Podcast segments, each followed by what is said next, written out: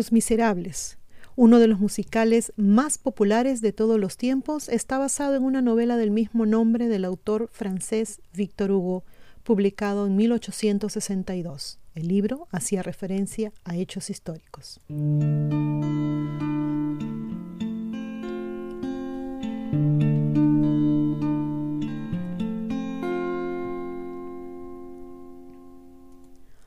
Los Miserables cuenta la historia ficticia de Jean Valjean, un hombre que condenado injustamente a casi dos décadas de prisión por robar una hogaza de pan para salvar a un niño hambriento. Debido a que la historia tiene lugar en París, involucra la miseria de la clase baja parisina y llega a su clímax durante una batalla. Muchas personas asumen que la historia se desarrolla durante la Revolución Francesa. De hecho, la historia comienza en 1815 más de dos décadas después del inicio de la Revolución Francesa. Sin embargo, es importante saber sobre la Revolución Francesa para poder entender lo que pasa por las mentes de Marius, Enjolras, Enjolras y los demás personajes durante la Revolución de París de 1832. Según Historia del Mundo de D.K., la historia comenzó en 1789 y fue una revuelta profundamente arraigada de muchas clases contra todo el orden de la sociedad. Los empobrecidos estaban enfurecidos por sus dificultades económicas, la escasez de alimentos y las actitudes insensibles de las clases altas. ¿Quién podría olvidar la infame frase de Marie Antoinette sobre la falta de pan de la gente? Que coman torta, o pastel en algunos países. acá debo hacer una aclaración, aunque algunos dicen que la traducción está errada y que en realidad dijo que coman brioche, que es un pan, eh, un tipo de pan más caro que el regular, ya que contenía huevos y mantequillas, o sea, se burlaba, ¿verdad?, de ellos. Sin embargo, las clases bajas no fueron las únicas voces enojadas. La clase media, inspirada por las ideologías progresistas y la libertad recién conquistada por Estados Unidos, exigía reformas. El ministro de Hacienda Jacques Necker fue uno de los más firmes defensores de las clases bajas. Cuando la monarquía desterró a Necker ese año, se produjo una indignación pública en toda Francia. La gente vio su destierro como una señal para unirse y derrocar a su gobierno opresivo. Esto contrasta perdón, notablemente con los acontecimientos de los miserables, en los que los jóvenes rebeldes creían erróneamente que las masas se levantarían para unirse a su causa. El 14 de julio de 1789, varios días después del destierro de Necker, los revolucionarios tomaron la prisión de la Bastilla. Este acto inició la Revolución Francesa.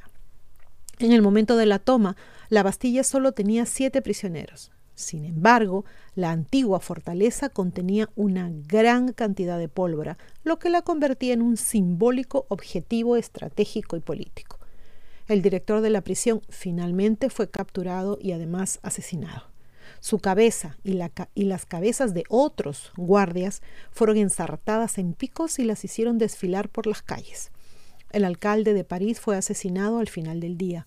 Mientras los revolucionarios se atrincheraban en calles y edificios, el rey Luis XVI y sus líderes militares decidieron retroceder para apaciguar a las masas. Las cosas se complicaron. La Revolución Francesa se inició de manera sangrienta y no pasó mucho tiempo para que las cosas se volvieran completamente espantosas. El rey Luis XVI y María Antoinette fueron destronados en 1792, a pesar de sus muchos intentos por ofrecer reformas a los ciudadanos franceses. En 1793, junto con muchos otros miembros de la nobleza, fueron ejecutados.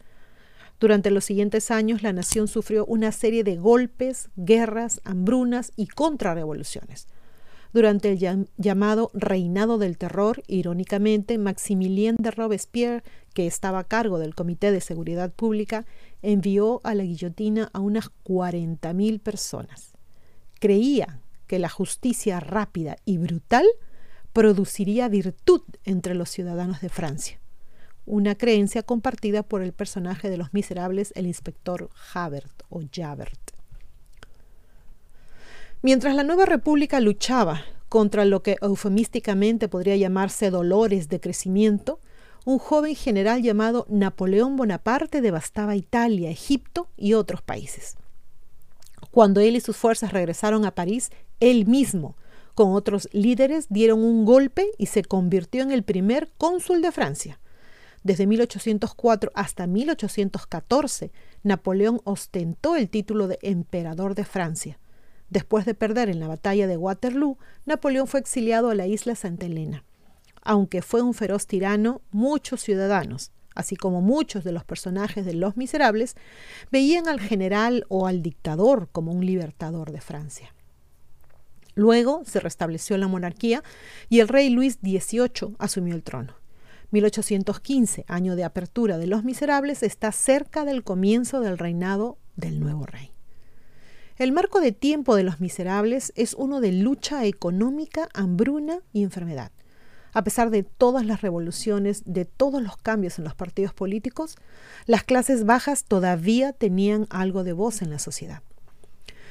La historia revela su dura vida, como lo ejemplifica la tragedia de Fantine, una joven que es despedida de su trabajo en una fábrica después de que se descubre que tuvo una hija llamada Cosette fuera del matrimonio. Después de perder su puesto, Fantine se vio obligada a vender todas sus pertenencias, su cabello y hasta sus dientes, para poder enviarle dinero a su hija. Como última instancia, Fantine se convierte en una mujer de la vida y cae al peldaño más bajo de la sociedad. El personaje de Jean Valjean le promete a la moribunda Fantine que protegerá a su hija. Adopta a Cosette pagándole a sus codiciosos y crueles cuidadores, Monsieur y Madame Thénardier. Quince años pasan en paz para Valjean y para Cosette, mientras se esconden en un convento. Durante ese tiempo, el rey Luis muere y el rey Carlos X se hace cargo brevemente. El nuevo rey se exilia en 1830 durante la Revolución de Junio, también conocida como la Segunda Revolución Francesa. Louis Philippe de Orleans asume el trono comenzando un reinado conocido como la Monarquía de Julio. En la historia de los miserables, la existencia relativamente tranquila de Valjean se ve amenazada cuando Cosette se enamora de Marius, un joven miembro de los amigos del ABC. Esta es una organización ficticia creada por el autor Hugo que refleja muchos de los pequeños grupos revolucionarios de la época. Valjean arriesga su vida uniéndose a la revolución para salvar a Marius. Marius y sus amigos representan los sentimientos expresados por muchos librepensadores en París. Querían rechazar la monarquía y devolver a Francia a una república una vez más. Los amigos del ABC apoyan firmemente a un político de mentalidad liberal llamado Jean Lamarque. A diferencia de los amigos del ABC, Lamarque fue real. Fue un general bajo las órdenes de Napoleón que se convirtió en miembro del Parlamento francés. También simpatizaba con las ideologías republicanas. Cuando Lamarque yacía muriendo del cólera, mucha gente creía que el gobierno tenía pozos públicos envenenados, lo que resultó en la muerte de figuras políticas populares.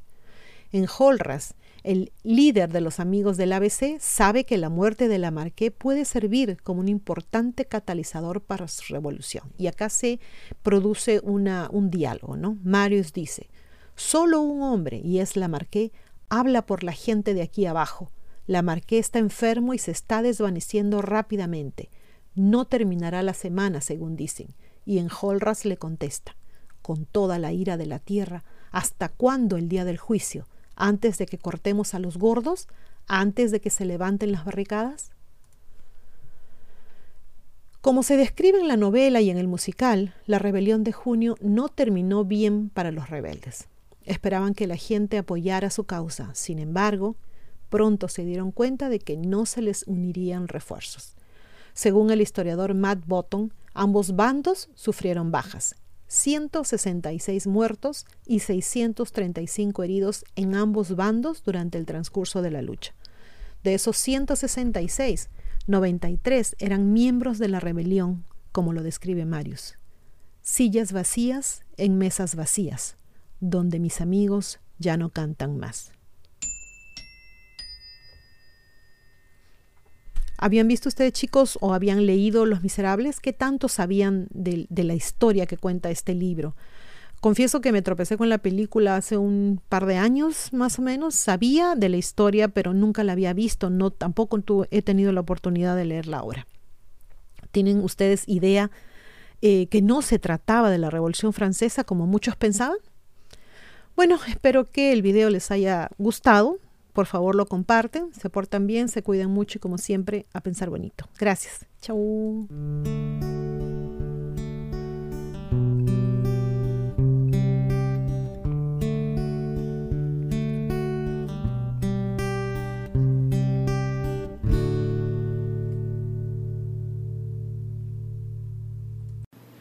No se olviden de suscribirse a Ileana Historias y a Divulgación Total en YouTube, hacer clic en la campanita para recibir las notificaciones cuando subimos nuevos videos, poner sus pulgares arriba, hacer like y compartir. Sigan a ambos canales en los podcasts. También tenemos divulgaciontotal.com donde pueden visitarnos y suscribirse con su correo electrónico. Y seguimos en todas las redes sociales, Facebook, Twitter, Parler, Telegram Twitch. Aceptamos sus colaboraciones en PayPal y tenemos también merchandising en Teespring. A pensar bonito.